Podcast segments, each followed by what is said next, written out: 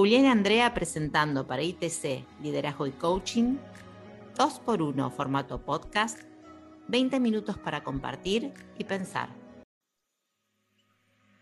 Hola a todos, ¿cómo están? Hola Andre, bienvenida. Hola, hola Juli, hola a todos. Realmente es un gusto compartir estos espacios de podcast, de, poder ir transfiriendo estas, estas vivencias, estas distinciones que el coaching tiene, estas herramientas que, el coaching tiene para, para cada uno de, nuestro, de nosotros, para nuestro día a día.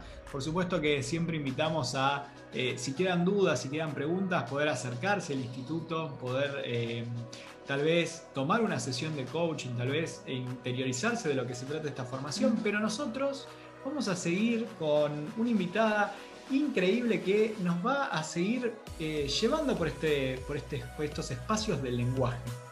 En 2x1 formato podcast continuamos con María Cecilia Ortiz. Vamos con ella entonces. Bueno, Ceci, muchas gracias nuevamente eh, por estar acá acompañándonos. Hoy realmente me voy a hacerme cargo de que eh, vengo a aprender a, este podcast. Estoy sentado acá con, gracias André también por, por acompañarme a construir, porque vamos a hablar de un tema que, si soy honesto, tengo más para aprender que creo que voy a estar casi como la audiencia, pero con la suerte de que voy a estar de este lado y voy a poder hacer preguntas. Así que, eh, claro, es un poquito de trampa esta vez, pero vamos a hablar de un tema que realmente es muy interesante, que es asertividad. Bienvenida, Andre, también. Hola, hola, gracias. Gracias, Ceci, gracias, Juli. Así que bueno. Hola ambos, un placer. Gracias por, por acompañarnos. Yo eh, voy a, debería preguntar qué es la asertividad, pero no sé, Andrés, si vos tenés como cuál es la pregunta para abrir este tema y nos, nos ayudás también y lo construimos realmente. Ahí la pregunta es muy sencilla. ¿De qué hablamos cuando hablamos de asertividad, Ceci? Bueno, hablamos de asertividad cuando mm, nos referimos a, poder expresar, la capacidad de expresar las, ideas, las opiniones, los sentimientos propios, em, desde un espacio de confianza interior, ¿sí? Y y contemplando algunas cosas hacia afuera también, es decir, eh, no buscando manipular y siendo consciente de, no entrar en un juego de manipulación también con respecto al otro. ¿no? A, lo mejor la definición más técnica sería eh, la capacidad de expresar las propias ideas, sentimientos y opiniones desde un espacio interior de confianza sin someter al otro ni someterse uno a la voluntad de otro. Suena un poco duro a mi modo de ver, ¿sí? tendríamos que desglosarlo un poquito para ver a qué nos referimos con esto. Y lo que me parece interesante de esta definición es que si nos metemos ahí, hay como tres ámbitos que atiende, que tiene que ver con la capacidad de expresarse, que tiene que ver con cómo uno se siente cuando lo hace, y frente a la posibilidad de hacerlo y tiene que ver con el impacto que uno genera con el otro. Todo esto es, se aprende, ¿no? Wow. esto es como, a ver, yo te escucho, Ceci, escucho la definición y es como mm, desvanecer la idea de que yo digo las cosas así porque soy así y vos tenés que escucharme así y no importa lo que pase porque soy así. Es como desvanecer un poco eso, es cuidar, eh, o sea, no dejar de ser quien uno es, pero cuidar el espacio de comunicación en función del receptor. Yo creo que sí tiene que ver con dar un paso más con respecto a la actitud propia de la comunicación, es un paso adelante, eh, porque creo que está como sobrevalorada la idea de lo genuino, ¿no? Uno dice, ay, em, fulano es, bueno, te dice lo primero que se le viene en mente y jamás miente y, él es así, como si fuese algo real, que por sí solo fuese valioso. Y a mí me, parece que podemos pensar que eso también es, es, ser rudo, poco pulido y a veces irresponsable, ¿sí? Porque eh, solo decir lo que se piensa sin tener en, consideración el impacto que puede generar en el otro, no es ser asertivo.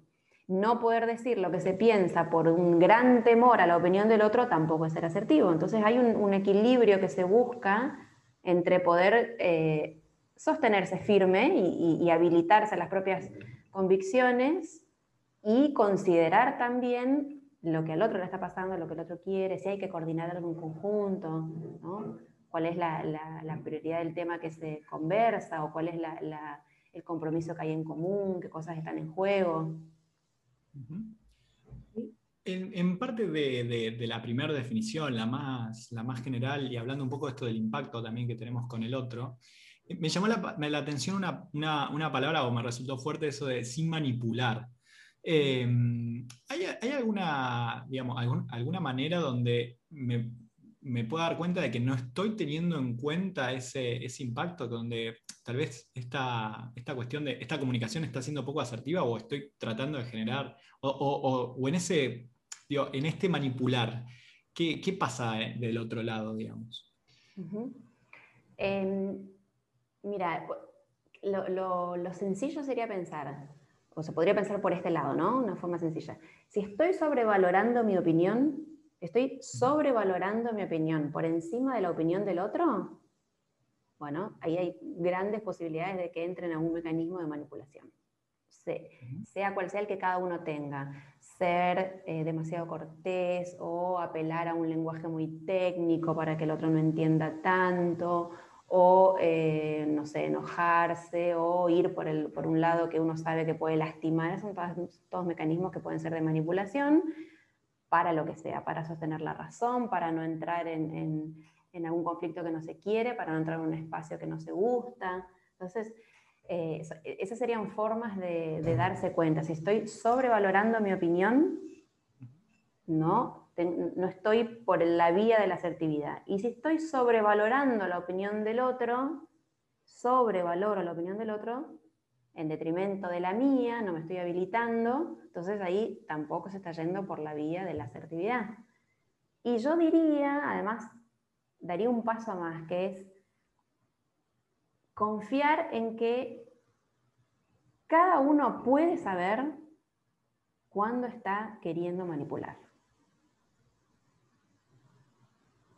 ¿No? Como una mirada responsable. Yo creo que si cada uno responsablemente se, mira y dice, mm, reconozco que acá estoy eh, usando algo ahí para conseguir lo que me parece que, que quiero. Em, muy interesante. Creo que muchos estamos pensando, mm, muchas... Mm, hay muchas eh, técnicas de, manipulación, pero no es la conversación que, hoy llevamos adelante. No, pero eh, lo, que te quería preguntar es, me, suena un poco en esto del lenguaje asertivo que es intentar, o el compromiso es como tender un puente con el otro, ¿no? Em, pareciera como que la relación eh, es mucho más importante que en sí el mensaje. Eso es un poco lo, que vengo construyendo de lo que te escucho. Está buena la idea del puente, yo estoy de acuerdo con eso, ¿sí? Eh, y diría ambas cosas.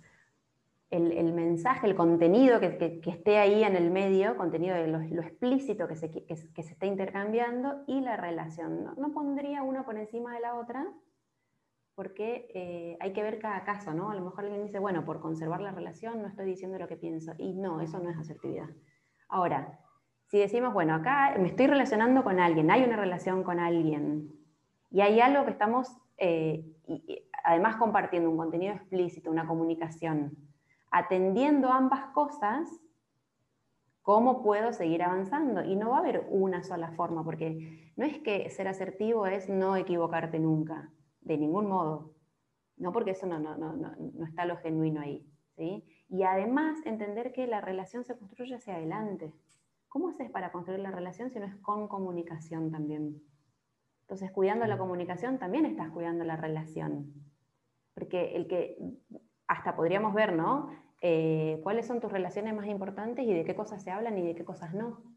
Lo que no se habla pesa más que lo que sí se habla y te parece que estás cuidando la relación. No sé. Wow.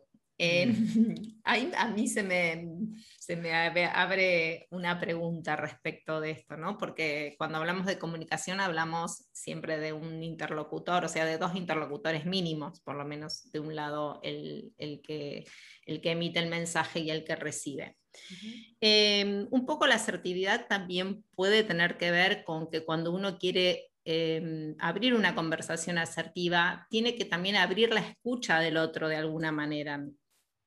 ¿Podría tratarse de eso? Sé si van también por ahí. Sí, sí, sí, sí. Es, ir teniendo en cuenta más elementos, ¿no? Eh, por ejemplo, preguntarse, y, es una pregunta que uno se hace, o sea, me, interesaría que, dos cosas. Por un lado, que, esto no quede como una cuestión súper técnica y difícil de, de, conseguir, porque no, porque la desertividad se entrena y uno va probando con el compromiso de aprender, y se va encontrando con espacios conquistados y otros que necesita seguir trabajando, ¿sí? Eso, eso, eso me gustaría dejar en claro. Y por el otro lado, esto de que eh, no hay una, una, forma única, sino que uno va pensando y considerando cuál es el mejor momento, cuál creería yo que es el mejor momento para hablar con fulano de este tema. Es preguntarse, no es eh, eh, creer que se tiene la verdad a la mañana, porque a la noche, no sé, pero por lo menos preguntarme y que en mi consideración entre el otro un poco más entero, un poco más completo. ¿Qué, ¿Cuál sería el mejor momento para hablar de, para pedir un, un, aumento de sueldo? ¿Cuál sería el mejor momento para plantear un límite? Ya con esa pregunta estoy teniendo en cuenta más cosas que solo lo que a mí me pasa. Y entonces hay más posibilidades de entendimiento. ¿sí? Es súper cotidiano para mí escuchar, creo que para la mayoría de las personas es, bueno, hoy no es un buen momento para hablar de esto con determinada persona. Y a veces eh, no escuchamos eso y seguimos adelante y después vemos que las consecuencias de la comunicación no han sido las que estábamos buscando. Entonces está muy bueno esto de que nos traes de, también hay que pensar en el momento para abrir una conversación. Por ejemplo, en el momento, en la situación y ver también el histórico propio, ¿no? Si yo digo, bueno, este no es el mejor momento para pedir tal cosa que creo que necesito. Un, poquito más adelante digo, este no es el mejor momento para plantear este límite. Y después digo, este no es el mejor momento de entrar en, esta discusión. Si mi histórico es que nunca ah. encuentro el momento, entonces hay algo que necesito trabajar y no se trata tanto de que realmente, bueno, no encuentro el momento, sino que me está costando a mí. habría que ver eso, ¿no? Eh, y, también em, con el otro, esto de generar el contexto, y hasta podría ser, ¿no? si la conversación uno considera que hay que tenerle, que no se puede dejar pasar porque, no sé, hay un plazo que vence, o hay una decisión que hay que tomar, uno podría decir, mira, no sé si es el mejor momento, eh, y me parece que, tendríamos que conversar de esto. Es distinto plantear así y, y poner en el medio esto que creo. No sé si es el mejor momento, pero no solo como una excusa, sino como conciencia. Tal vez no sea el mejor momento, te puedo plantear esto y en todo caso después lo conversamos. Porque cuando, cuando vamos teniendo estos, estos cuidados es más probable que el que está enfrente de nuestro no necesite defenderse, no necesite armarse para entrar a la conversación y el intercambio pueda ser más fluido y más, más este, simétrico también. Eh, venía, venía pensando, digo, eh, en, este, en este intercambio, porque siempre con el otro hay un intercambio, ¿hay, ¿hay algunos elementos donde yo me pueda ir de una conversación diciendo, tuve éxito, fui, creo, creo que en este caso esta conversación fue asertiva? Yo creo que sí, y yo creo que una buena pauta es si pudimos ir más allá con la conversación. Si la conversación pudo ir más allá ese más allá es de cada uno. Pero si está eso de, ah, mira, fuimos más allá, no sé, que cada uno se pudo expresar, que se llegó a un acuerdo, o que se llegó al acuerdo de que finalmente no va a haber acuerdo, y hay una, una, una, una idea o una sensación de más o menos más o menos salió bien, y a propósito digo más o menos, ¿eh? porque si, uno se queda solo con lo que uno piensa, hay algo que está perdiendo de vista. Entonces, si decís, bueno, claro, si me quedaba con mi enojo, la conversación se cortaba. Como usé algunos elementos que ahora podemos ver, la conversación fue un poco más allá. Porque finalmente creo que la asertividad lo que te permite es, o la conducta asertiva lo que te permite es seguir conversando. ¿Cuántas situaciones se cortan porque no se puede hablar más? No se puede hablar más. ¿Sí? ¿Cuántos ejemplos que se me vienen a la cabeza? es como la vida misma. Es la vida misma, tal cual. Eh, Bueno, la pregunta de cierre, te toca a vos hoy, Juli. Te la voy a regalar hoy. Ay. No, bueno, nosotros cada vez que nos encontramos en estos espacios y, que buscamos que también sea útil para, para aquellos que tienen algo de noción o, son estudiantes o, se quieren acercar al coaching, pero también para aquellos que no es algo de, su vida cotidiana y no es de, su, normalidad, pero si fuéramos una, persona eh, alejada del coaching, entendiendo que tal vez el, coach no es quien eh, está para dar consejos o para decirnos qué tenemos que hacer, digo, ¿cuáles serían esas, esos lugares o esos tips, de alguna manera, entre comillas, que nos podríamos llevar como para empezar a practicar la asertividad, como para empezar a usarlo en, nuestro día a día y que realmente podamos dejar de, cortar conversaciones porque no se puede conversar más. Claro. Eh, bueno, hay, hay, hay, varias. Me parece que una que está buena es la, cuestión del pero, ¿sí? esa palabrita que tiene como su, su funcionamiento que independe de nuestra voluntad, porque cada vez que, cada vez que ponemos decimos algo y decimos, pero estamos de alguna forma dándole más valor a lo que viene después, ¿no? Si yo digo, bueno, eh, es tarde, pero me encantaría quedarme, pareciera que lo que más queda entre nosotros es que, me quiero quedar. Si yo digo, me quiero quedar, pero es tarde, pareciera que lo que más queda entre nosotros es, es tarde. Entonces, eh, para bien o para mal, el pero va como, como posicionando mejor a, lo que viene después, a lo, que se dijo por último. decimos pero todo el día. Y no, hay, no está prohibido, no es, uy, no, no digo pero, no está prohibido, sino es ver cómo nos está funcionando. Si yo digo, estoy cansada, pero voy a seguir, bueno, me permite reposicionarme, no hay conflicto. Ahora, si estamos conversando, la cosa se puso tirante, hay contraposición de ideas y, yo uso el pero entre medio de nosotros dos, es muy probable que vos te sientas, vos quien está delante mío, se sienta no escuchado, ejemplo. Ya, persona que se sienta no escuchada, bueno, activa sus mecanismos, o se retira de la situación, o ataca, o, se bloquea, porque hay, hay un espacio que no está. Entonces, si yo digo, mira, tu idea está buena, pero ahora no se va a poder hacer, eh, ¿no? El otro ya o, se achica o, ataca, entonces él diría, en lugar de usar el pero, empezar a usar el y. Y griega, de una, entendiendo que, y, es una, y este es el aprendizaje, es decir, para usar el y necesito haberte escuchado. Por lo tanto, necesito haber frenado y escuchado y no ir solamente sobrevalorando mi opinión. Entonces escucho lo que vos traes y digo, por ejemplo, Qué interesante el proyecto que presentás, ¿sí? No es, pero no hay presupuesto. Y lo que nos está pasando es que no podemos asignar un presupuesto. Entonces, ambas cosas son posibles de coexistir en esta conversación. El proyecto que está re bueno, el presupuesto que no hay en este momento o pareciera no haber. Bueno, ¿qué hacemos con todo esto? Entonces no tenemos que elegir algo solo. Entonces, ¿qué interesa es?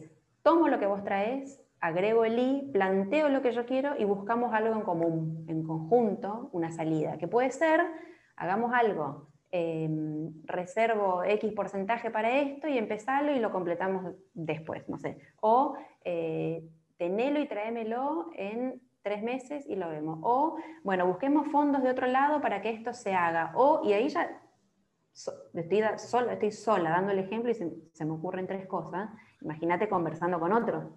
Entonces se puede seguir conversando. Ese es un super ejercicio. Sí, eh, venía pensando en un montón de conversaciones que estoy teniendo esta semana. Creo que este, este encuentro ha sido más que provechoso. Empecé diciendo que iba a aprender y realmente creo que he aprendido un montón. Ahora es solo cuestión de, de ponerlo en práctica Ceci, muchísimas gracias nuevamente por, por, habernos acompañado, por dejarnos este, este tip que creo que podemos empezar a usar ahora, ahora mismo. Y bueno, para no decir pero, eh, les voy a, aprovecho y, agradezco nuevamente. Bueno, gracias Ceci, gracias Sandre. Realmente un placer. Y al resto, nos estamos encontrando como siempre la próxima semana en un nuevo encuentro, en un nuevo podcast, para seguir conversando de temas que realmente son más y más interesantes, se van poniendo cada vez más profundos. Así que muchísimas, muchísimas gracias a todos. Hasta la semana que viene. Gracias. Gracias. gracias.